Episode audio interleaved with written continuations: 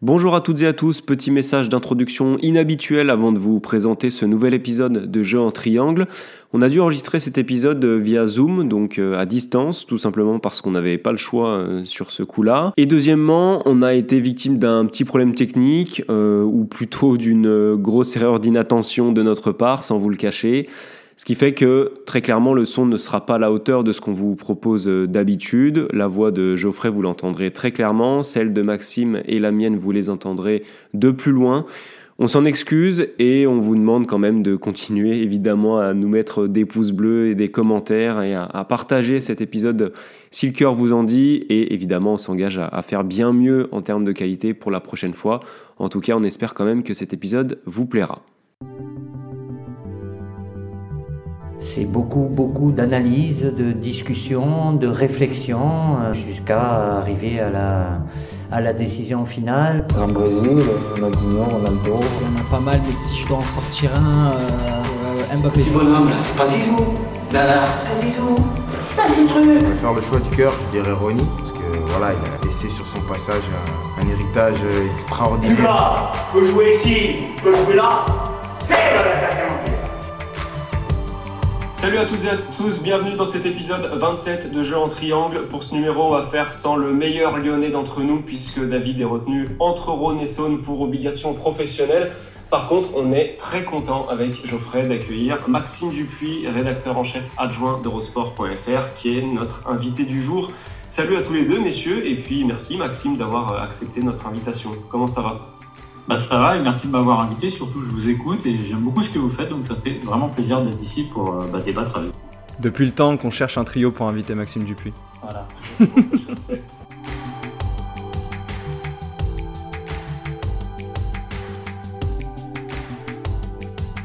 Allez, on se lance dans l'épisode du jour. Après deux numéros classiques avec euh, trois joueurs, on revient un peu à du hors-série avec euh, trois équipes ou plutôt trois dynasties. Ce sont, on va parler de formations françaises qui ont marqué notre championnat, voire beaucoup plus. C'est parti pour une discussion autour de l'OM de Bernard Tapie, de l'OL septuple champion de France et du PSG version QSI.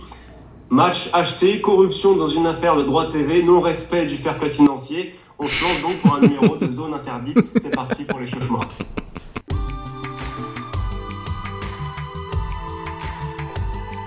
Allez, sans plus attendre l'échauffement, et on va faire tout ça par ordre chronologique. Et du coup, c'est toi, Maxime, qui va commencer par nous livrer un, souvenir de l'OM de Bernard Tapie. Alors, le souvenir que j'ai choisi, c'est pas un souvenir de, de, Ligue 1, enfin de Division 1 à l'époque, oui, parce que je suis vieux et que ça commence à dater. Et je vais parler d'un cardinal de, de Coupe des Champions, on l'a appelé encore comme ça, et c'est vraiment peut-être le moment où on a compris que cet OM-là était très très fort, puisque c'était face à l'AC Milan, l'AC Milan qui venait de gagner deux fois la Coupe des Champions, qui a été longtemps le dernier à avoir fait le doublé, puisqu'il a fallu attendre le Real de Zidane euh, en 2017, 2018, etc. 2016, pardon. Et en fait, ce match-là, c'est une référence absolue pendant très, très, très, très, très longtemps. Euh, le match aller, je ne parle pas du retour qui était un peu plus fou. Le match aller, c'est vraiment une leçon euh, absolue d'un club qui euh, a mis, je veux dire, en face de ses ambitions, les moyens, tout simplement. une leçon tactique face à Arrigo Sacchi, face à AC Milan, qui était une révolution. Alors, je ne vais pas comparer, ça n'a rien à voir dans le jeu avec Guardiola, mais on va dire que le Saki de ce moment-là, c'est un peu une forme de révolution qui a apporté Guardiola euh, 20, 20 ans, 20, 20, 25 ans après même. Donc il y avait ça, et c'est vraiment un soir où l'OM fait match nul à Milan, où l'OM peut gagner. Il y a un tir de, pour les anciens, se rappelleront d'un tir de Pelé qui roule sur le poteau à très petite vitesse, mais on se dit pendant longtemps ça va rentrer, ça va rentrer. Ça finit à 1, mais là on se dit waouh, cette équipe elle a quelque chose, elle est énorme, et euh, bah, peut-être qu'en effet, cette première Coupe d'Europe que le football français attend depuis 1956, elle est peut-être à portée de main. Elle arrivera, mais paradoxalement, pas avec cette équipe. Alors moi j'ai enchaîné avec, euh, avec l'OL et mon souvenir le plus marquant, alors c'est peut-être parce que c'est le plus frais, c'est le dernier titre en 2008. Euh, bon moi j'ai je dois avoir 14 ans à peu près à l'époque, donc euh, bah, voilà, comme je viens de le dire, c'est le plus frais dans ma tête. Mais il y a surtout qu'à ce moment-là, Lyon sort de 2-3 titres plutôt faciles, entre guillemets, et que celui-ci, le titre, il se joue à Auxerre, euh, donc multiplex de la dernière journée, déplacement à Auxerre, Benzema qui marque tout de suite au bout de, je crois, 20 ou 30 secondes de jeu, et ensuite euh, Fred et Kallström, je ne sais plus dans quel ordre, qui mettent les deux autres buts, ça se termine à 3-1.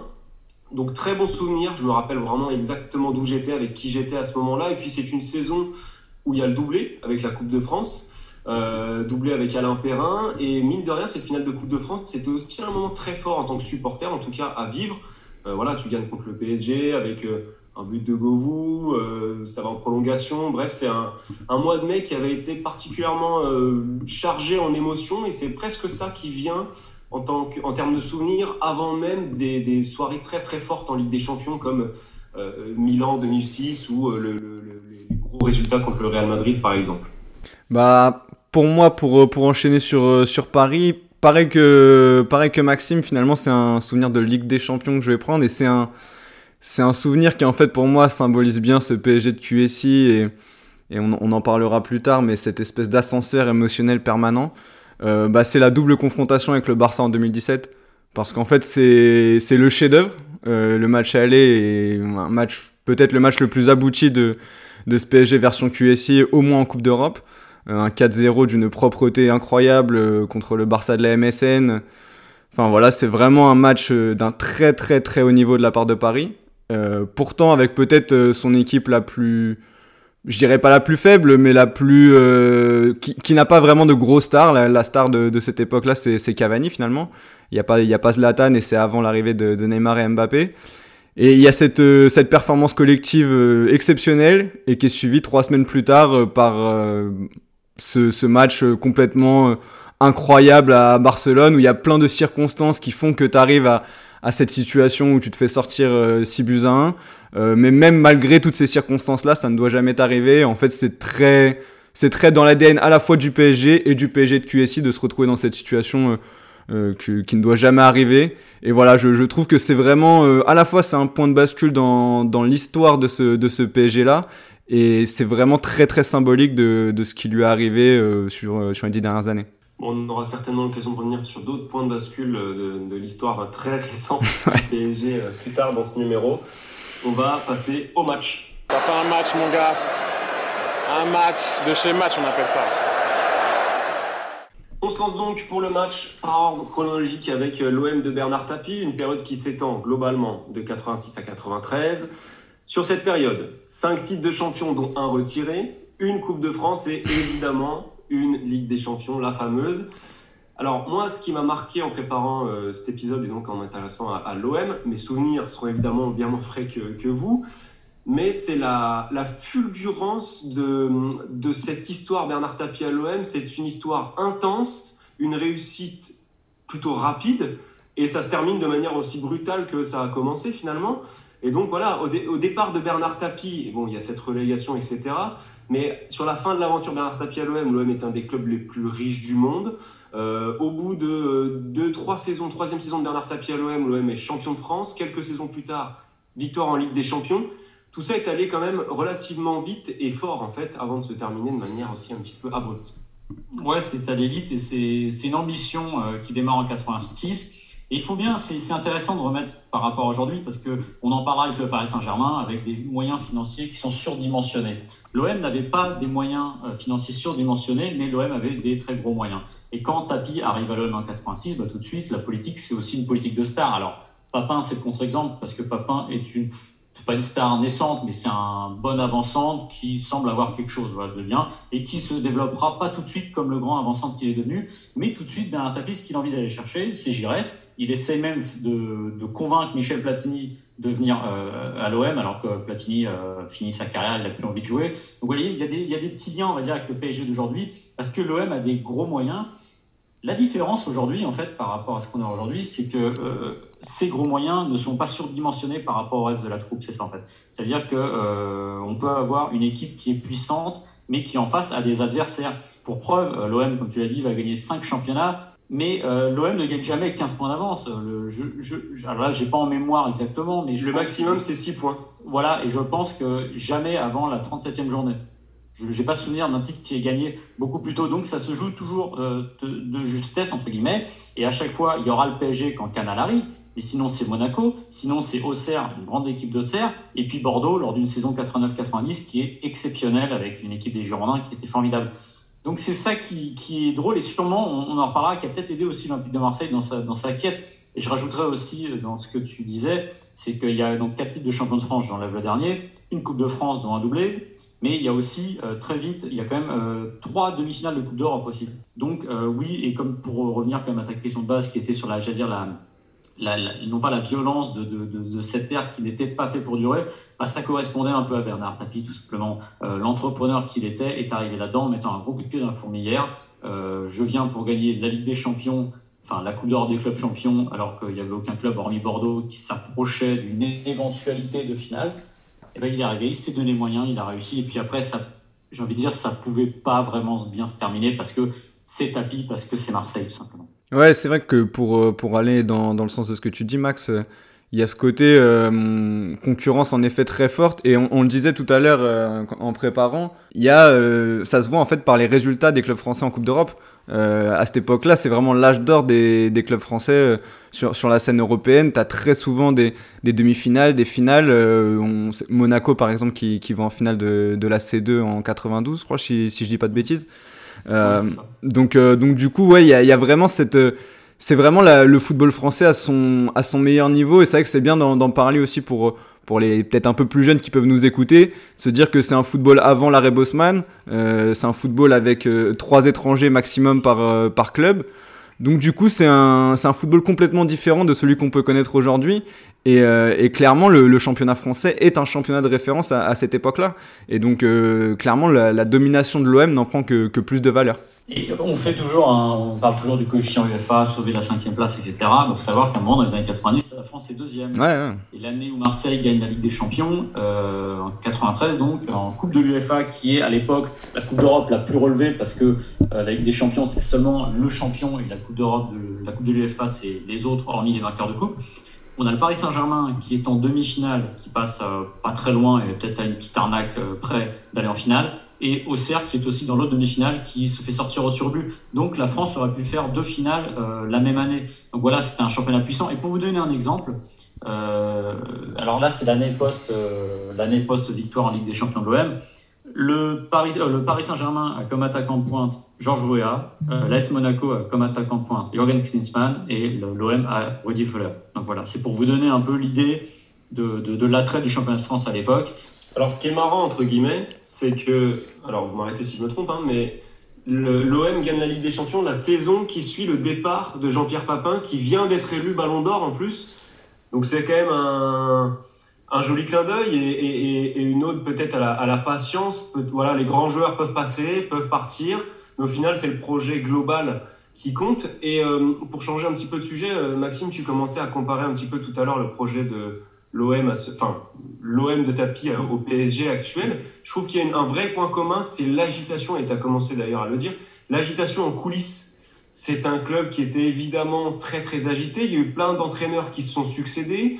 Il y a eu Raymond Goethals, donc, qui est l'entraîneur au moment de, du titre en Ligue des Champions, qui a alterné un petit peu les, les, positions dans le club, peut-être direction sportive, ensuite entraîneur, etc. Il y a eu Franz Beckenbauer, euh, où l'aventure a été relativement courte, mais agitée aussi. Donc euh, bon, c'était très, très, très agité en coulisses. oui, parce qu'en fait, l'homme du doublé s'appelle Gérard Gilly à l'OM. Gérard Gilly, c'est un entraîneur qui n'est pas très connu au moment de, son arrivée. Et surtout, il remplace Gérard Banid après deux ou trois journées. Donc euh, l'OM fait virer son entraîneur en tout début de championnat qui va remporter. Donc Gilly est un super entraîneur, mais à un moment, Tapi se dit, euh, bah, là, c'est peut-être la seule fois où il a une réflexion un peu QSI. parce qu'on va, être, on va être respecté. Donc qu'est-ce qu'il va chercher? Il va chercher le sélectionneur des champions du monde, Franz Beckenbauer. Or, euh, Franz Beckenbauer, l'OM, sur le banc, je crois que ça va durer trois mois en gros. Parce que ça se passe pas bien, ça fonctionne pas bien. Et là, qu'est-ce qu'il fait? Et c'est là le coup de génie de Tapi c'est d'aller chercher Romain Goethals, euh, le vieux Belge, qui a fait des belles choses en, Belgique. Et ce type-là, finalement, c'est un, enfin, c'est un malin. Déjà, tactiquement, je parlais de OM Milan AC de, de, 91, c'est son chef-d'œuvre parce que voilà, il est tout en rondeur, il est malin. Il fait, on, peut croire qu'il est un peu largué, il connaît pas toujours bien le nom de ses joueurs, mais il est très malin. Et ce qui va faire la différence et ce qui correspond bien à l'OM aussi, comme tu l'as dit, c'est que à la fin de la saison 1990-91, donc l'OM est en finale de C1 ça, c'est un vrai crève-cœur. On en parlera sûrement de la défaite contre l'Étoile Rouge parce que la plus belle équipe de l'OM, elle est évidemment là. C'est pas celle qui va gagner. Il s'en va. Début de saison 80, 80, 91-92. Tomislav Ivic, ça se passe pas bien. Il revient aux affaires. Il part à la fin de la saison et 92-93, au début c'est Jean Fernandez, ça se passe pas bien, il revient aux affaires. Ça aujourd'hui dans le football moderne c'est impossible. Et quant à l'ode à la patience, c'est exactement ça. Il y a un parallèle qui est intéressant d'ailleurs, c'est que là on arrive, euh, il y a 30 ans, jour pour jour, Jean-Pierre Papin annonce qu'il part à l'AC Milan. Jean-Pierre Papin c'est la star absolue, comme tu l'as dit, il a gagné Ballon d'Or en décembre 91. L'OM s'est planté en Ligue des Champions, enfin en, Coupe des Champions. Et là, euh, bah, ce qu'on attend de l'année d'après, c'est presque une année de transition. Chris Waddle s'en va, Papin s'en va, et ça me fait penser au Paris Saint-Germain qui va peut-être perdre Kylian Mbappé. Bah, paradoxalement, l'OM a gagné la Ligue des Champions l'année d'après parce qu'ils ont construit une équipe, en gros, pour faire simple, les équipes de l'OM à cette époque-là, c'était beaucoup de, de, de bouchers, des soutiers derrière, et devant, il y avait du talent, voilà, tout simplement. Et c'est pas la plus belle équipe de l'OM qui a gagné la Ligue des Champions, mais c'était peut-être la plus forte, simplement. Et ça, le PSG, s'il y a un truc euh, dont le PSG devrait s'inspirer aujourd'hui, avec en plus des moyens XXL, c'est évidemment ça. Ouais, et puis on, parlait tout à l'heure de, de cet OM un petit peu, euh, un petit peu agité en coulisses. Euh, il y a aussi un truc, je trouve, qui est intéressant dans cet OM-là, c'est que c'est l'OM d'un vélodrome particulièrement bouillant, c'est l'ancien vélodrome. Euh, et ça correspond à l'arrivée du Commando Ultra 84, qui est le premier groupe ultra en France, qui va bientôt avoir 30 ans du coup. Et, c'est vrai que pour moi, c'est très marquant dans les images que j'ai des matchs de Coupe d'Europe, euh, même de, par exemple, du, euh, bah, évidemment du PSG de, enfin du OM PSG de 93, mais même celui de 89 avec le but de Sauzé. Euh, bah, clairement, j'ai cette image de ce vélodrome complètement incandescent. Et je trouve que ça va très bien avec cette équipe euh, où on sentait qu'il y avait beaucoup de choses qui se passaient sur l'émotion. Et ce qui va très bien évidemment aussi avec Tapi, avec euh, certains joueurs, euh, par exemple un Basile Boli qui me vient, qui me vient naturellement en tête dans cet état d'esprit-là. Et c'est vrai que je trouvais que cette équipe, en tout cas cette équipe de Marseille, a fait clairement beaucoup pour la mythologie qu'il y a autour de l'OM est un club qui dégage des émotions fortes. Moi, dans ma vie de, de journaliste, j'ai pas vu un stade en France qui faisait plus de bruit. Voilà. Alors, mm. c'était aussi le nouveau. Et voilà, il y a quelque chose de particulier. Et je parlais du match aller face à l'AC Milan de 1991, donc le quart final, qui est un chef-d'œuvre tactique. Au retour, c'est une soirée complètement folle et incandescente. Avec, moi j'ai l'image de Chris Waddle qui euh, termine la soirée aux urgences parce qu'il a pris des coups toute la soirée. Il sait plus où il en est, mais on le sent, il se relève, il va faire un tacle, à un moment il se relève et il, a, harangue le public. C'est vraiment, euh, c'est ça, c'est une image, c'est haranguer le public et l'OM jouait vraiment pour le coup à 12 à chaque fois parce qu'il y avait un public qui était complètement dingue. Enfin, ça reste ça. ça on, le retrouve. Alors évidemment, c'est aussi les résultats qui font que des fois c'est plus ou moins chaud, mais c'est une permanence et c'est vrai qu'il y a eu cette mythologie-là, elle est aussi née à ce moment-là. Alors pour rester un petit peu dans les comparaisons, on a comparé l'OM et le PSG. Si on parle de Marseille et de Lyon, euh, il y a forcément deux personnages qu'on est obligé de, de, mettre en parallèle, c'est Bernard Tapie et Jean-Michel Aulas. Euh, Bernard Tapie, qui est d'ailleurs le premier à avoir euh, donné le nom de Jean-Michel Aulas pour la, reprise de l'Olympique lyonnais. Alors, il y, a des, il y a des points communs, évidemment, euh, ce côté entrepreneur français, ce côté ambitieux, mais il y a quand même quelque chose qui les sépare, c'est-à-dire que le discours était le même. Je veux euh, m'imposer sur la scène européenne. Et ce qui est terrible pour Jean-Michel Aulas, c'est ce qu que ce qu'il a toujours voulu faire, en fait, Bernard, Bernard Tapie l'a fait en quelques saisons. Aulas a installé, on en reparlera plus tard, euh, l'OL euh, dans une certaine régularité en France et en Europe, mais il n'a pas réussi à faire ce que Tapie a fait. C'est d'autant plus remarquable euh, ce qu'a fait Tapie à l'OM. Après, à la, à la, décharge de l'As, c'est qu'il arrive dans une. Euh, on a parlé tout à l'heure de Bosman. Il arrive après Bosman. Enfin, il n'arrive pas après Bosman lui. Et l'ambition de l'OL, elle naît après Bosman. L'OL a des moyens, mais on voit bien que la limite de l'OL à ce moment-là, c'est de racheter. En fait, c'est je pense que c'est le chaînon manquant entre le PSG euh, d'aujourd'hui et l'OL de l'époque. Mmh. C'est-à-dire que l'OL se renforce en achetant en France, mais n'a pas toujours les moyens d'aller chercher le top niveau à l'étranger. Alors, ils vont chercher Albert, tout ça, et c'est pas toujours des joueurs qui sont à ce moment-là au top. Il a manqué en effet ce, cette con, con, consécration européenne. On va, du coup, la transition est presque toute faite pour passer à l'OL parce qu'il va falloir qu'on qu enchaîne, mais on peut difficilement quand même évoquer cet OM sans parler de, bah, de la fin de l'aventure. Euh, moi, évidemment, j'ai pas vécu ça avec euh, des yeux d'observateur avisés. Comment ça s'est passé? Comment ça a été vécu cette fin d'aventure brutale, cette relégation? Euh, Ça a fait forcément énormément de bruit. Donc, on le rappelle, hein, cette affaire de match euh, truqué contre Valenciennes, on a demandé à des joueurs de lever un peu le pied pour que l'OM arrive en, forme pour sa finale. Derrière, c'est exclusion des compétitions européennes et puis euh, relégation un peu plus tard en, Ligue 2 ça a forcément été une, une bombe atomique dans le paysage du foot français européen. Bah oui, parce que bah déjà c'est champion d'Europe en titre euh, qui euh, a des problèmes. Et c'est vrai que alors, ce match-là à Valenciennes, il arrive six jours, avant, c'est le 20 mai de 93, six jours avant la finale. Qu'est-ce qui passe dans la tête de Bernard Tapie, Bernès et compagnie? C'est de se dire, on a peur, enfin, faut pas qu'il y en ait un qui blesse, etc. Euh, le titre, voilà, ce qu'on disait tout à l'heure, le titre, il n'est pas gagné. La, la journée d'après, c'est le PSG, et la dernière journée, c'est le Toulouse qu'est-ce qui passe dans leur tête? Pourquoi ils font ça? Bah, Parce que sûrement que voilà, ils veulent s'assurer, ils se disent bon bah Valenciennes de toute façon ça va être simple, euh, comment dire, potentiellement corrompre. Ben, on va y aller. Bah oui, c'est un immense gâchis parce que derrière l'OM est, comme tu l'as dit, exclu des, coupes d'Europe. Euh, il y a l'interdiction de jouer la Coupe intercontinentale qui était champion des clubs, la Super Coupe d'Europe, donc ils perdent tout. Et puis la dégringolade, il y a une année après, un peu entre deux, où ils sont deuxième du championnat derrière PSG et tu apprends qu'en avril, il me semble que c'est une relégation derrière. Et l'OM est empêché de remonter pour des questions financières la première année. Et si l'OM, à ce moment-là, n'est pas dans les trois premiers de Ligue 2 au moment euh, de la fin de la saison, la première saison Ligue 2, l'OM serait même descendu en national pour une rétrogradation administrative. Donc là, ça aurait été peut-être euh, encore plus dramatique pour Marseille. Ouais, et puis juste un petit dernier mot là-dessus, c'est que mine de rien, chez Tapi, il a, euh, l'a souvent évoqué, il y a cette bascule de la demi-finale contre Benfica et de la main de Vata. En gros, où il dit euh, bah, J'ai compris maintenant comment ça se passe et comment on gagne une Ligue des Champions. Enfin, une Coupe d'Europe des clubs champions à l'époque. Et, euh, bah voilà, il y a cette bascule-là. Et bah, tu sens que le gars, il est un peu prêt à tout, à être border pour, pour aller au bout de son rêve. Et, et il sait que. Enfin, voilà, il voit comment ça se passe autour de lui. Bah, il fait bah, Moi aussi, je vais tenter ma chance, quoi. Bon, on a dit je dirais l'essentiel, il en resterait beaucoup à dire, mais on va être obligé d'enchaîner sur l'OL. C'est parti donc pour l'OL des années 2001 à 2008.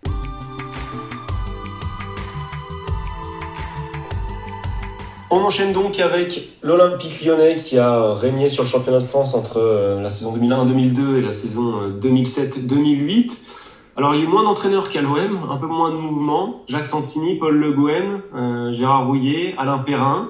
Et le premier point sur lequel on va revenir, alors on a commencé à le faire tout à l'heure, c'est évidemment euh, le 7 à la suite. 7 titres de suite dans les 5 grands championnats européens. C'est pas unique, mais presque. Il y a deux clubs qui ont fait mieux. C'est la Juve avec 9 en Italie et le Bayern qui vient de faire 10 cette saison en Bundesliga. Donc c'est énorme. Saint-Etienne, à titre de, de, comparaison, a fait 4. L'OM a fait 5, officiellement 4. Du coup, le PSG a fait 4. Euh, c'est donc cette stabilité qui est représentative de cet OL ultra puissant en France des années, euh, du début des années 2000. Ouais, bah en fait, le, presque ce qui se passe avec le PSG de QSI euh, renforce la, la, force de ce qu'a fait justement l'OL parce que se dire que Paris est, est, en domination quasiment totale sur le championnat, mais on lâche quand même un tous les 3-4 ans à Monaco, à Lille, à Montpellier, bah du coup ça montre, ça montre la force de ce que faisait, de ce que faisait Lyon à l'époque il y avait. Euh, on a beaucoup essayé de comparer euh, depuis, depuis tout à l'heure. Je trouve qu'il y a là où il y a un vrai point commun entre euh, Tapi et Olas, une vraie filiation, c'est en effet sur la stratégie un peu de recrutement, cette idée de d'être dans cette logique de bah je vais pas dire piller parce que ça serait ça serait pas le mot juste mais d'aller un peu piocher chez, chez les concurrents directs euh, et, se, renforcer avec des joueurs français qui connaissent bien la Ligue 1.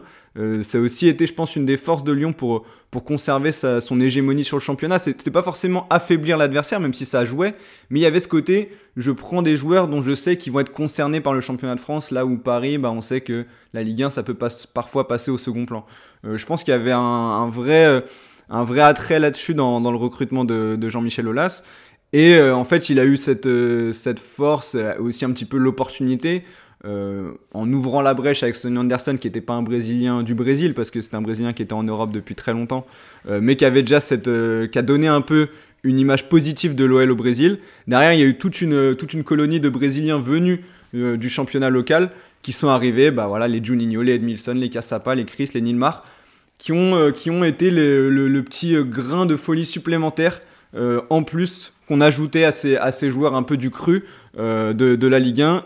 Et à côté de ça, il y avait la, formation lyonnaise qui était déjà importante à l'époque. On peut citer des, des des Bréchet, des Berthaud, des, Benarfa, des Benzema, qui ont eu des importances, qui ont eu une vraie importance pardon, dans, ces sept titres-là. Ouais, et, comme tu l'as dit, les sept titres, c'est parce qu'il y a chronique, parce que les, enchaînements de titres dans les grands championnats, euh, c'est un truc des années 2010 avec des clubs qui ont des moyens euh, surdimensionnés.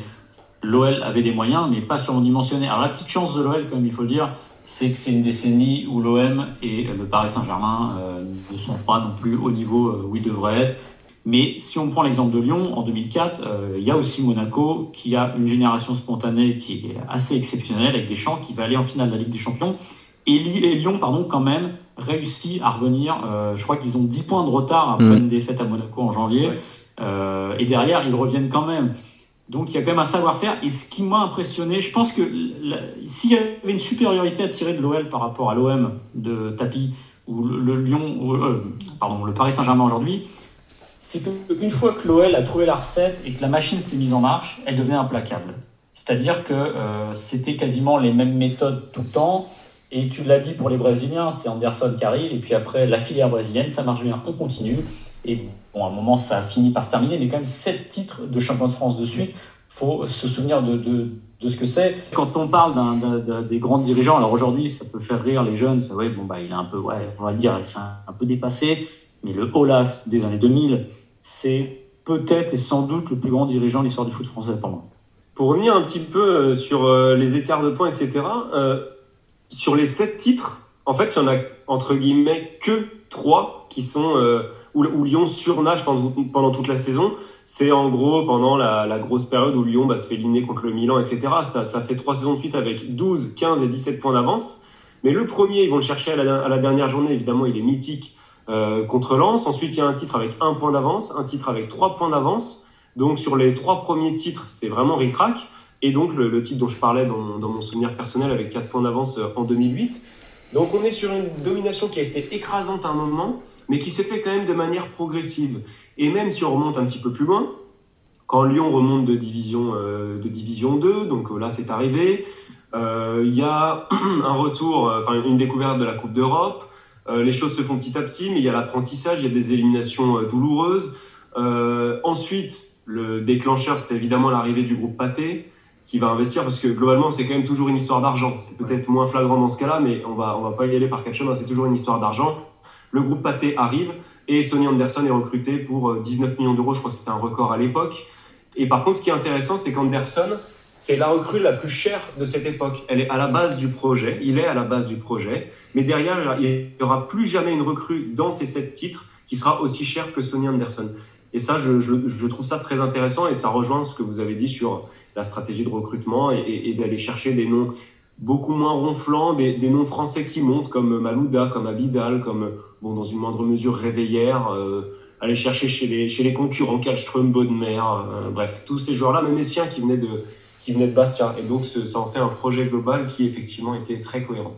Et, pour revenir à ce que tu disais, quand même, quand Pathé arrive, si, c'est quand même un coup de tonnerre parce que les sommes, ça peut paraître dérisoire par rapport à aujourd'hui. Oui, il faut le remettre un petit peu en perspective. on se dit à ce moment-là, ah bah là, il y a un nouveau gros qui arrive, ça y est, c'est Lyon. Euh, ils ont des, alors, je pense pas, alors faudra vérifier, je pense pas qu'ils aient le plus gros budget à ce moment-là, mais n'empêche que là, le, coup, de pouce est énorme, et là, du coup, on se dit, ah, là, il se passe quelque chose, euh, Lyon va rentrer à la cour des grands. Et c'est aussi pour ça que les gens, c'est toujours le, problème quand finalement un club finit par avoir un argent, ils se moquaient un petit peu, parce qu'au début, il y a Maribor, euh, il y a des échecs jusqu'à dire, bon, bah, ils vont pas y arriver, ils investissent, mais ils n'y arrivent pas. Mais une fois que c'est parti, voilà, quand ils ont mis la clé dans le contact, ils ont passé la première, c'était parti pour, euh, pour, 7 ans.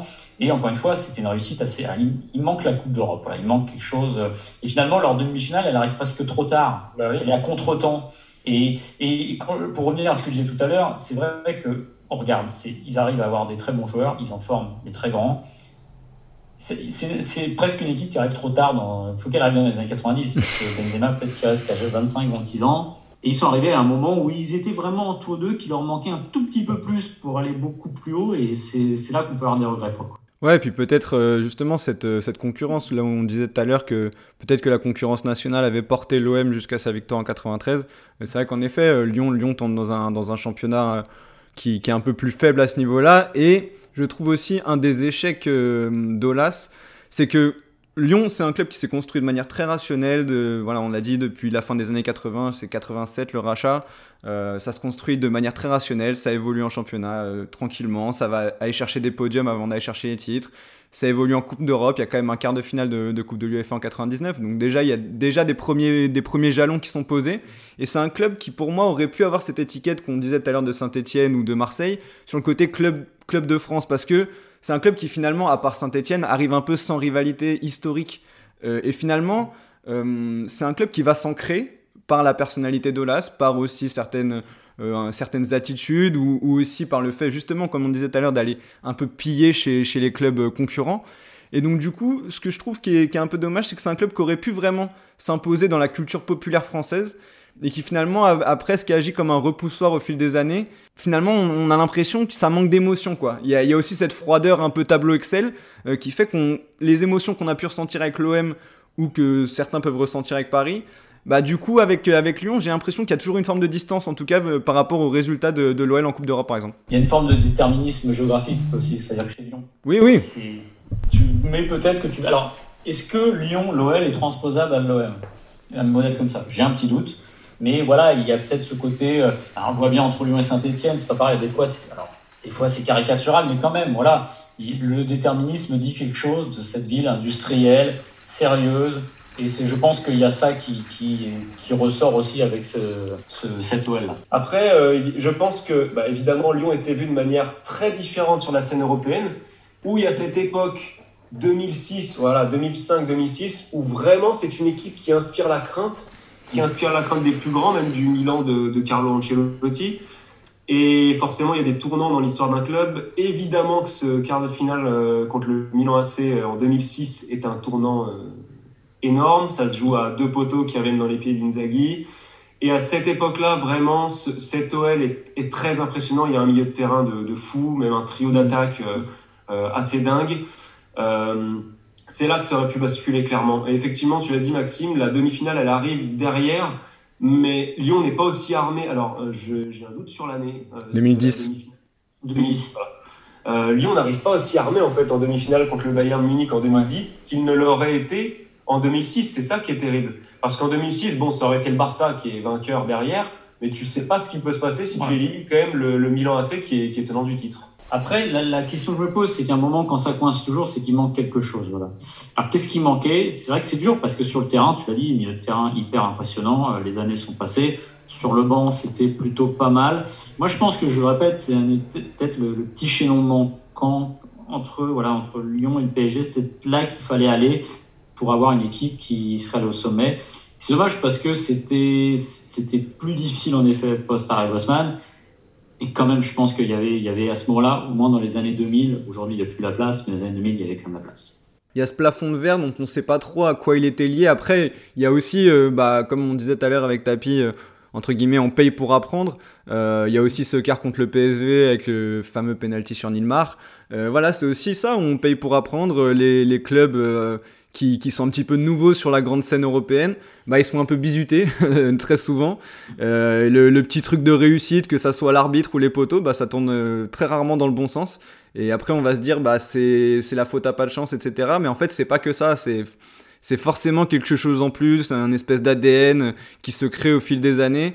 Et c'est vrai que là où Lyon peut, peut regretter d'avoir laissé passer sa chance, c'est que bah en effet, là aujourd'hui, euh, on, parlait tout à l'heure de la, fin de l'OM, donc il faut aussi parler entre guillemets de la fin de l'ère euh, euh, lyonnaise, même si il n'y a, pas eu une fin aussi brutale que ce qui s'est passé avec, l'OM de tapis. Mais il y a quand même un déclin en fait qui depuis 10 ans ne fait que, s'empirer, si je puis dire. Et même si au final Lyon a réussi à se maintenir dans le top 5 un petit peu grâce à la faiblesse, on va dire, de la concurrence, mais là, voilà, on commence à avoir des clubs français qui travaillent un peu mieux autour et on voit de plus en plus les faiblesses de, l'institution OL. Euh, et, donc, du coup, c'est vrai qu'il y a clairement le, wagon, on a l'impression qu'en tout cas, il est passé. Et peut-être qu'il repassera un jour. Hein. C'est un club qui reste globalement bien géré et sain financièrement. Donc, déjà, c'est une bonne base. Mais, euh, mais ouais, on a l'impression que, que voilà, ces, années-là ne reviendront peut-être pas à Lyon. On va pouvoir enchaîner avec le Paris Saint-Germain.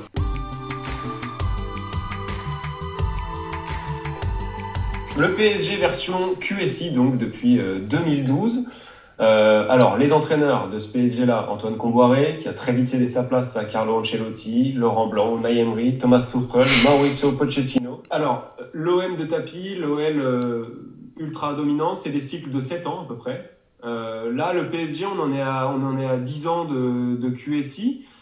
Et j'ai l'impression que le bilan est, plus difficile à, à, tirer. Il y a eu cette grosse domination sur la, sur la scène française sur la majeure partie des saisons avec les gros trous d'air dont a parlé tout à l'heure Geoffrey, certains explicables, d'autres beaucoup moins, comme celui de la saison dernière. Euh, il y a eu cette sensation, bah, c'est pas cette sensation, c'est ce fait de toucher du doigt le, le, le, sacre européen avec cette finale de Ligue des Champions contre le Bayern Munich, et à la fois des épisodes qui font vraiment, vraiment tâche dans euh, l'histoire du PSG euh, version QSI. Très dur de, au final, très dur. Alors peut-être que Geoffrey, tu vas pouvoir le dire, mais est-ce que le projet QSI est une réussite pour l'instant au final? Ou, quelque chose de très mitigé? Bah, En fait, c'est pas une réussite dans le sens où l'objectif fixé dès le départ n'a pas été rempli et qu'on est euh, 11 ans après en fait. Du coup, en fait, c'est, tout est une question d'attente et, et d'objectifs que tu, que tu donnes au public euh, pour, euh, pour, pour te donner un horizon. L'horizon a été clairement fixé de gagner la Ligue des Champions. Tu mets les moyens et tu recrutes les joueurs en conséquence parce que tu peux pas nier le fait que tu ramènes au moins des noms et que sur le papier, si tu joues à FIFA, c'est une équipe intéressante. Et, et du coup, euh, bah forcément, il y a, y a cet échec-là. Après, il y a un niveau de domination nationale au-delà des titres de champion que personne n'a atteint en France et même en Europe parce que gagner en même temps 6 Coupes de France, parce qu'au final, même si tu, tu as un budget 10 fois supérieur, ça reste des matchs de coupe, c'est sur un match et tout. Gagner 6 Coupes de France en 11 ans et 6 Coupes de la Ligue, bon, ça, limite, euh, limite on les compte pas, mais enfin, on, en arrive là, quoi. On en arrive à se dire, bah, on laisse un, un trophée où faut quand même gagner 4 matchs, mais on laisse limite de côté quand on, quand on fait le bilan. Ce, ce niveau de domination-là, pour le coup, il a été jamais égalé. Et le seul truc où je peux tempérer un peu sur, euh, sur les titres de champion perdus, c'est que mine de rien, à chaque fois, Paris, en gros, contre Montpellier, ça fait 79 points. Euh, contre Monaco, ça fait 87 points. Et contre Lille, c'est 82 points. Paris passe pas à côté de ces saisons complètement. C'est-à-dire qu'ils se font battre par une équipe qui fait une saison monstrueuse à chaque fois. Enfin, une saison qui est un peu hors du commun pour les standards de ces, de ces équipes-là. Donc, euh, donc, du coup, euh, au niveau national, c'est forcément une réussite, mais en fait, le projet en lui-même, il a jamais tenu compte en fait de ce qui se passe en Ligue 1, en Coupe de France. Chaque saison n'est jugée que par le prisme de la Ligue des Champions. Donc, on, à partir de là, c'est un échec. Alors là, ça va être le moment, le moment vieux con j'assume. en fait, c'est terrible ce que tu dis et tu as raison. Et c'est terrible de faire ce constat-là, c'est-à-dire qu'un club qui est champion de France quasiment tous les ans vit sur un échec. Alors cette année, elle est paradoxale et c'est presque la plus, la plus non, la absurde. C'est un club qui est champion de France largement, mais qui joue mal. Et en face, il n'y a personne, parce que le PSG est largement au-dessus. Et ce qui est terrible aujourd'hui, c'est que le foot est devenu un truc, on parlait de Marseille tout à l'heure ou de Lyon, où tu ne peux pas te, satisfaire d'être champion de France. Et c'est la rançon de la gloire du PSG, c'est-à-dire qu'à partir du moment où on vient avec des moyens XXL, bah, il faut avoir des résultats XXL. Et c'est terrible, parce que on ne voit plus que le prisme de la Ligue des Champions. Et moi, j'avoue que ça me fait suer parce que c'est le pain quotidien, ça reste la Ligue 1. J'échangerai pas euh, des, des, duels euh, des PSGOM, des, des OLOM, des PSGOL contre euh, des, des matchs de Ligue des Champions toutes les semaines. Et c'est assez terrible. Euh, ce qui est terrible aussi, enfin, ce qui est terrible, non. Le PSG est arrivé en faisant les choses bien en plus, je trouve, QSI. C'est-à-dire mmh. qu'il y a une construction euh, régulière. Euh, Comboiré, il y a peut-être des manières de faire, mais n'empêche que passer de Comboiré à Ancelotti, c'était pas délirant.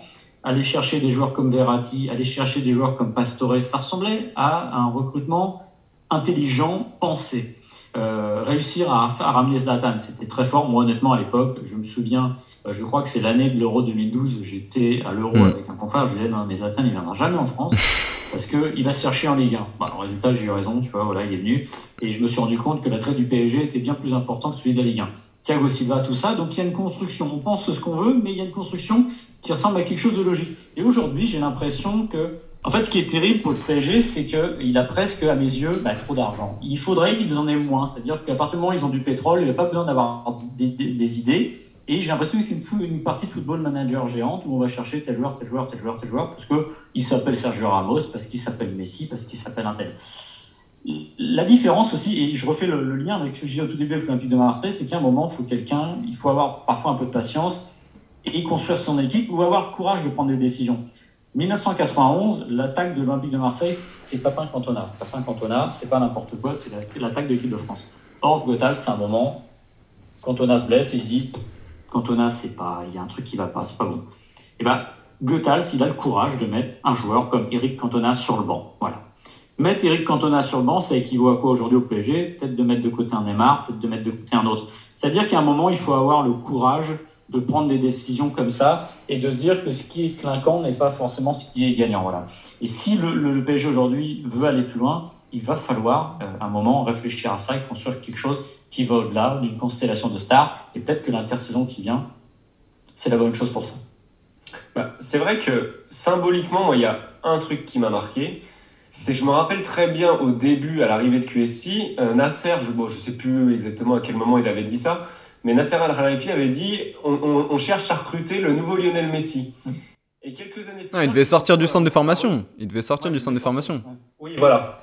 Et quelques années plus tard, tu te retrouves à recruter le. Alors, attention, mais le vieux Lionel Messi, celui ah qui, qui, marche un petit peu moins. Et c'est un il marche beaucoup, il marche beaucoup. il marche beaucoup, mais qui court un peu moins. Et, et, du coup, je trouve que c'est un terrible constat d'échec dans l'image que tu renvoies. Bon, on a vu à quel point ça a fait parler la, la méforme, avec de gros guillemets, de, de Lionel Messi euh, cette saison. Voilà, il y a eu ce début de projet effectivement très cohérent en termes de recrutement. Ensuite, il y a eu des, des espèces de coups de sang. Euh, tu prends la remontada contre le, contre le Barça, tu t'énerves, tu recrutes Neymar, Mbappé l'été qui suit. Et puis, voilà, on a l'impression qu'il qu tâtonne, qu'il tâtonne, et que là, effectivement, il y a un été où beaucoup de choses vont devoir être remises en question. Évidemment que l'avenir de Mbappé euh, jouera beaucoup sur les, sur les choix faits, mais on sent quand même qu'il n'y a pas eu une vraie linéarité. Et il y a aussi une autre comparaison qui peut faire mal, c'est la comparaison avec Manchester City parce qu'il y a eu des moyens démesurés aussi, mais avec un projet qui a été assez clair dès le début, avec des joueurs qui n'ont coûté que 80 millions d'euros, à peu près tous le même prix, et euh, tous un groupe globalement homogène et une équipe qui progresse d'année en année sans véritablement gros trou d'air depuis quelques saisons. Et donc, il y a des comparaisons comme ça qui peuvent faire un petit peu mal euh, si on regarde au, global. Et ton patron, il est sur le banc, il s'appelle Guardiola. Et cet été, il y avait deux clubs qui pouvaient accueillir Lionel Messi. On ne peut pas accuser Pep Guardiola de ne pas aimer Lionel Messi. Pourtant, il n'est pas allé chercher. Voilà. Donc, ça dit aussi quelque chose parce qu'il ne voulait pas sacrifier sa logique euh, collective. Alors après, voilà, euh, c'est pas des smicards, Manchester City, ils ont aussi les moyens, mais l'argent est dépensé différemment. C'est vraiment deux façons de faire différentes. Et moi, il y a un truc que je voudrais. S'il y a un truc que je regrette aussi, le, PSG de, cette décennie, alors que au fond, ça n'a pas de sens, c'est les rendez-vous ratés avec la jeunesse parisienne. Euh, on regardait la dernière fois dans la rédaction, euh, on avait fait quelque chose sur les, jeunes euh, qui étaient partis, notamment ceux qui étaient en équipe de France ou qui étaient à côté, qui étaient partis à Saint-Germain. Il faut se poser la question suivante est-ce qu'aujourd'hui, avec un peu plus de patience, le PSG se porterait moins bien avec Mike Maignan dans les buts, avec Rabiot, bon Rabiot c'est peut-être un cas à part, ok, avec Kingsley Coman ou avec Nkunku aujourd'hui bah, À l'instant T, c'est facile à dire. Ah. La réponse est ça marcherait aussi bien, pour moi. Mais c'est vrai qu'il faut accepter que ces joueurs grandissent. Voilà. Et le PSG, encore une fois, c'est une question de patience, c'est un moment de se dire un, type comme Coman, il n'y a personne qui est aveugle. On voit bien que le joueur, il a quelque chose. Voilà. Tu peux te tromper une fois, et quand ça arrive 4-5 fois, parce que tu sacrifies ça, c'est vraiment dommage. Parce que ces jeunes-là, en plus, un, il suffirait à remplir le, palmarès national, j'imagine. Et peut-être qu'en Coupe d'Europe, ils auraient construit quelque chose. Voilà, plutôt que le coup de sang, comme tu l'as dit tout à l'heure, un peu, non pas le coup de sang permanent, mais de se dire, à chaque échec, tout est remis en cause. Là, où je tempérerais un tout petit peu sur, euh, sur les jeunes du centre et sur, sur les Titi, c'est que finalement, quand tu regardes les, clubs qui gagnent la Ligue des Champions ces derniers temps, tu as très peu de joueurs formés au club. Là, aujourd'hui, à City, par exemple, tu as un Foden qui arrive à s'imposer, mais c'est euh, once in, uh, in five years, quoi, on va dire. Donc c'est bien, mais à Paris, dans l'absolu, bah, il y a Kimpembe, il y, en a quand même des, des joueurs qui ont réussi à, à, tirer leur épingle du jeu. Et en effet, ça manque, enfin, c'est assez symbolique du manque de patience et de cette envie d'avoir tout tout de suite mais c'est un symptôme aussi du football actuel en fait. C'est pas que euh, c'est pas très spécifique à Paris pour moi. Par contre, pour moi, la vraie différence entre à la fois ce que vous avez dit sur City et sur Lyon d'Olas et sur l'OM de Tapi, c'est que le vrai problème de Paris, c'est qu'on sait pas qui est le patron. On ne sait pas qui, qui dirige ce club. Nasser Al-Khelaifi est là, mais sans être là complètement au quotidien. Euh, un personnage un peu long comme Jean-Claude Blanc qui a fait des choses exceptionnelles, notamment pour le développement de la marque à l'international, où là par contre c'est une vraie réussite du club. Aussi par exemple, c'est lui qui a, euh, qui a beaucoup aidé à, remettre, remettre une ambiance, recréer une ambiance au parc et une ambiance pacifiée, même si aujourd'hui il y, a des, embrouilles on va dire entre les, les supporters et les dirigeants, les joueurs, mais il n'y a pas d'embrouille entre supporters. Déjà c'est une évolution par rapport à ce qu'on pouvait avoir dans les années 2000.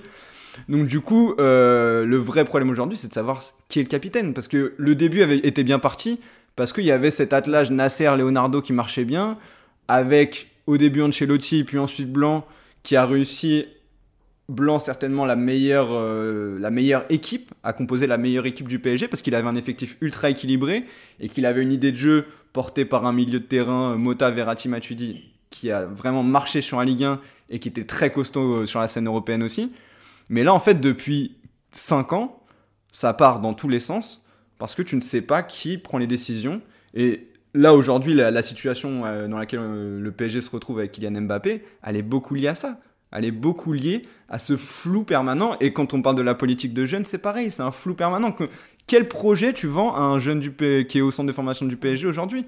Et du coup, bah voilà, t'es es dans cette incertitude permanente et on parle euh, d'un club un petit peu adolescent qui, qui, fait ses petites crises de temps en temps. Bah voilà, pour moi, c'est vraiment le PSG. C'est un club adolescent qui a jamais réussi à passer à l'âge adulte. C'est ça, tu dis, il faut un moment un boss, quelqu'un qui est capable de remettre les, les, choses au point avec ses défauts. Encore une fois, on en a parlé au début, euh, Bernard Tapie avait ses défauts, on l'a vu euh, sur la fin. Euh, mais il n'empêche qu'à un moment, il faut quelqu'un qui incarne et euh, il y a une vision, parce que Bernard Tapie, pour le coup, comme Jean-Michel Aulas, avait une vraie vision. Mm. C'était pas de dire on va gagner la Coupe d'Europe, c'est on va gagner la Coupe d'Europe, mais comment on va le faire? Et je le répète, regardez le recrutement de l'OM dans les années 90. Euh, Alain Bokchik, c'est nobody quand il arrive à l'OM. Euh, il, a, il brillé, ils se font aller, je crois qu'il le regarde en finale de la Coupe de Yougoslavie pour aller euh, voir l'Étolo de Belgrade en 91 et ils se disent ce type-là est pas mal. Chris Waddle, c'est faire venir un Anglais euh, en France, alors qu'à l'époque, il s'exporte pas du tout. Enfin voilà, on peut multiplier. Alors Moser, c'est une star, etc. Mais on peut aussi multiplier des stars françaises, des, des étrangers un peu inconnus. Là, le PSG, pratiquement, leurs moyens leur offrent cette solution de facilité. Et justement, encore une fois, presque il faudrait qu'il en ait un petit peu moins, qu'il soit obligé de se dire bon, comment on va faire. Voilà. Pas seulement de se dire on va le prendre lui parce qu'on peut, on peut y aller. Alors peut-être des points un petit peu plus positifs pour, euh, pour terminer, parce qu'on a été un peu plus, un peu plus négatif avec le PSG, on va dire. Euh, premièrement, forcément, QSI, la part du PSG QSI dans l'histoire globale du PSG est énorme, c'est-à-dire 8 titres de champion sur 10 ont été conquis depuis l'arrivée de QSI, donc ça, on peut, ne peut pas leur retirer. Et la deuxième chose, alors, d'un côté, vous avez le PSG qui a complètement tué le championnat de France, mais pas, enfin, tué. Euh, lui, voilà, il a, il a gagné ses titres avec euh, certaines saisons à 31 points d'avance. Mais de l'autre, je trouve que c'est la dynastie dont le succès a le peut-être le plus profité aux autres. C'est-à-dire que grâce au PSG, grâce au rayonnement, alors il y, a les deux manières de, voir les choses, mais grâce à son rayonnement, grâce à ses stars, tu attires des joueurs que tu ne pouvais pas attirer avant.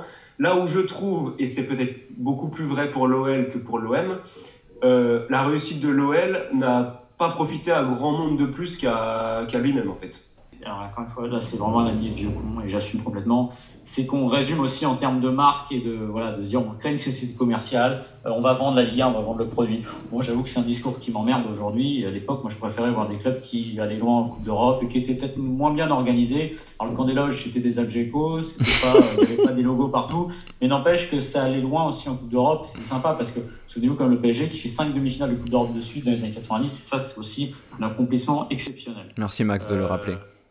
Ah mais c'est vrai, non mais il faut le dire. Et puis en plus, comme il jouait pas la Ligue des Champions sauf une fois, c'était en UEFA notamment, plus Coupe des Coupes, et c'était mm. plutôt pas mal.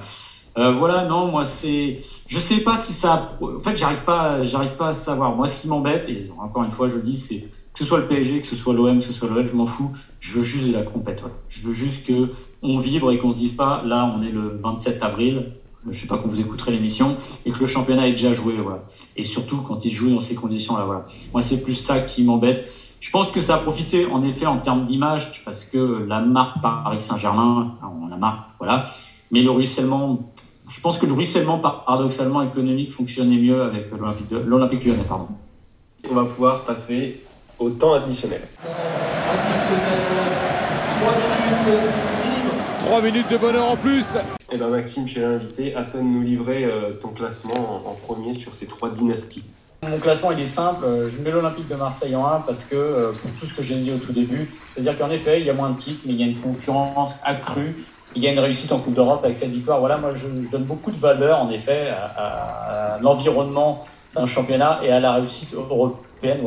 Et je trouve que euh, le mérite des quatre titres, alors évidemment, je sais ce que certains penseront, euh, avec le gros astérique qu'on peut imaginer, qu'on peut très bien définir, même s'il y a un titre qui est retiré, euh, c'est que c'est de le faire dans ces conditions-là et face à des adversaires qui étaient très forts, puisque en face, le PSG, pas tout de suite, le PSG est arrivé, il y a eu Monaco, il y a eu Bordeaux, il y a eu Auxerre, donc je trouve que cette dy- dynastie a été marquante pour le football français. Alors, on va pas tirer le fil hyper loin, mais ça, ça amène aussi la dé- le, comment dire, façon de décomplexer le football français. Et derrière, il y a un peu de 98 aussi là-dedans. En numéro 2, je mettrais bah, le Paris Saint-Germain. Euh, alors, on en a dit des, pas que des choses sympas juste avant, mais n'empêche que voilà, euh, il y a quand même cette finale de Ligue des Champions, il y a une demi-finale, il y a une mainmise sur le football français et quand même un apport qui est assez, j'ai envie de dire, au moins marquant sur la décennie. Et cette décennie lui appartient comme la décennie euh, des années 2000 appartient à l'OL. Et l'OL, je le mets entre deux parce que c'est assez difficile à, à classer. On a parlé tout à l'heure, alors je sais qu'il y en a plein qui vont écouter, qui sont de la génération OL, qui vont dire mais comment il peut dire ça? Ben, Il a manqué un peu pour moi euh, cette, euh, cette émotion, on en a parlé tout à Mhm. l'heure. Euh, C'était un club clinique, donc là je parle vraiment des, sentiments qui m'a inspiré. C'est-à-dire qu'un club très fort, qui a fait le job, qui a fait les choses parfaitement de A à Z, sauf évidemment sur la Coupe d'Europe, et c'est là aussi la différence se fait à mes yeux. Ça a été certainement le plus difficile pour moi à faire depuis le début de ce, podcast, très honnêtement. Et donc j'ai fait avec le cœur, hein. je je vais pas y aller par quatre chemins. J'ai clairement classé l'Olympique Lyonnais en numéro un par rapport à mes souvenirs personnels, par rapport à ce que mon cœur m'a dit. Euh, non, surtout pour un aspect plus objectif, c'est vraiment le, le, le 7 à la suite qui m'a marqué, que je trouve vraiment très très fort. On, on a déjà comparé avec les autres grands clubs européens, avec ce que fait Paris actuellement. Euh, et puis avec quand même ces très belles histoires en, en Ligue des Champions. Est-ce que je valorise trop la Ligue des Champions parce que ça m'a fait vivre des émotions assez folles? Certainement. Mais je trouve que ces soirées dingues contre le Real Madrid, euh, contre bien d'autres encore, ont vraiment marqué quand même le foot français et ont vraiment façonné l'image de l'OL à, l'étranger. Ensuite, je mets l'OM en, deuxième position parce que la victoire en Ligue des Champions, euh, bah, c'est au-dessus de tout, globalement. Euh, évidemment que cette fin en, catastrophe, ça vient ternir le bilan, mais je trouve que cette aventure relativement courte a été d'une, a été complètement folle, quoi. Donc, euh, je, et même en ayant peu ou pas suivi cet OM-là, parce que j'étais petit, voire pas né, euh, cet OM-là est très marquant pour moi. Donc, ça veut dire quelque chose de l'empreinte de ce club euh, et de cette période en particulier sur, euh, sur le foot français. Et puis, le PSG arrive là par la, par la force des choses. Aussi parce que le, finalement, cette dynastie-là n'est pas encore terminée. Alors, quand est-ce qu'elle va se terminer? Est-ce qu'on parlera d'une dynastie différente dans 10 ans, enfin de deux dynasties distinctes, distinctes si, Paris fait un gros renouvellement cet été Peut-être. Euh, mais et puis il n'y a pas le côté entrepreneur français. Euh, Il y a beaucoup de tâches aussi euh, dans l'aventure en Ligue des Champions. J'oublie quand même pas qu'il a mis la lumière, beaucoup de lumière sur le championnat de France, qu'on a beaucoup de joueurs, de grandes stars en France et que ça va au-delà des droits télé. C'est tout simplement comment nous on peut rêver en termes de, en, tant que supporter, même si je sais que Maxime, tu as tendance à appeler ça euh, Disneyland en parlant du PSG. Mais euh, globalement, voilà, on a, on a quand même pas mal de, de, raisons de se réjouir euh, grâce au PSG aujourd'hui en Ligue 1. Pour mon classement, je vais mettre l'OM en 1 parce que l'OM de tapis, ça reste cet OM de la première Ligue des Champions. C'est un club qui s'est. Enfin, c'est une dynastie qui s'est construite ultra rapidement. C'est mine de rien quelque chose euh, qui a en effet façonné euh, le football français bien plus qu'on ne peut l'imaginer. Euh, nous, avec notre œil de, de vingtenaire ou trentenaire. Voilà, c'est vraiment un, plafond de verre qui a fait exploser l'OM à ce moment-là. Et c'est la récompense d'une conviction forte d'un homme. Et ça, je trouve ça très beau, même si ça avait ses excès et ses, et ses défauts. Euh, voilà, je puis je trouve que, que l'OM, Tapi, enfin voilà, il y a toute une mythologie autour de, de cette équipe et de, de cette génération qui fait que je trouve ça euh, très fort et que je le mets en 1. En deux, je vais mettre l'OL parce que je valorise la construction sur le long terme qu'a réussi à faire Ola. C'est en effet, comme, euh, comme l'a dit Arthur, les 7 titres, c'est trop fort en fait. Euh, on s'en rend compte maintenant avec Paris. Je pense qu'à l'époque, il y avait une certaine défiance envers l'OL parce qu'on se disait on en a marre de les voir gagner le titre, tous les ans. Mais maintenant, on se rend compte de ce que ça signifiait d'arriver à gagner 7 titres de suite. Et donc, ouais, en troisième, euh, le PSG, parce que, en tout cas, le PSG de QSI, parce que c'est peut-être mon côté supporter parisien déçu, mais beaucoup trop de frustration par rapport à, tout ce qui s'est passé. Je pense qu'en fait, on aurait fait le même, euh, le même débat il y a 5 ans, au moment du départ de Laurent Blanc, peut-être. Il y a moyen que j'aurais mis Paris peut-être une autre place euh, dans, dans, le podium. Mais là, en fait, les 5 dernières années, on fait tellement de, de mal, je trouve, à l'héritage, malgré le fait qu'il y ait cette finale en 2020, cette finale de Ligue des Champions avec le, le Final 8. Mais, euh, mais voilà, je trouve que ça part tellement dans tous les sens. Il n'y a plus du tout de, de construction cohérente. Et, euh, voilà, c'est vraiment un, un foot qui m'inspire euh, peu de choses et, où je ne trouve pas vraiment de plaisir en fait. Au-delà du, peu de plaisir qu'on a pris sur le terrain cette saison, en fait, il y a une forme de lassitude et de fatigue par rapport à, à tout le projet QSI qui fait que bah ouais, il y, y, a une vraie déception et presque, presque du désintérêt, du désamour maintenant. Bon, on arrive euh, au bout de cet épisode, de ce, de ce long épisode qui, qui, a été très riche. On aurait pu faire euh, facilement le double, je pense. Il y a beaucoup, beaucoup de choses à dire. On n'a même pas parlé de, de jeux pur et dur quand j'y repense. Donc, bref, on aura peut-être l'occasion d'en reparler de ces, de ces trois dynasties. En tout cas, euh, ben, n'hésitez pas à partager cet épisode, à nous donner vos avis. Il me reste à remercier Maxime, à remercier Geoffrey. Merci messieurs, merci Maxime d'avoir été avec nous. Merci à vous les gars. Et, merci, c'est un plaisir. On se retrouve là une prochaine fois avec, avec grand plaisir. Continuez de, de nous écouter et puis on, on, se retrouve dans une semaine, amis auditeurs, pour un, dans deux semaines pardon, pour un nouvel épisode. Salut à tous. Salut tout le monde.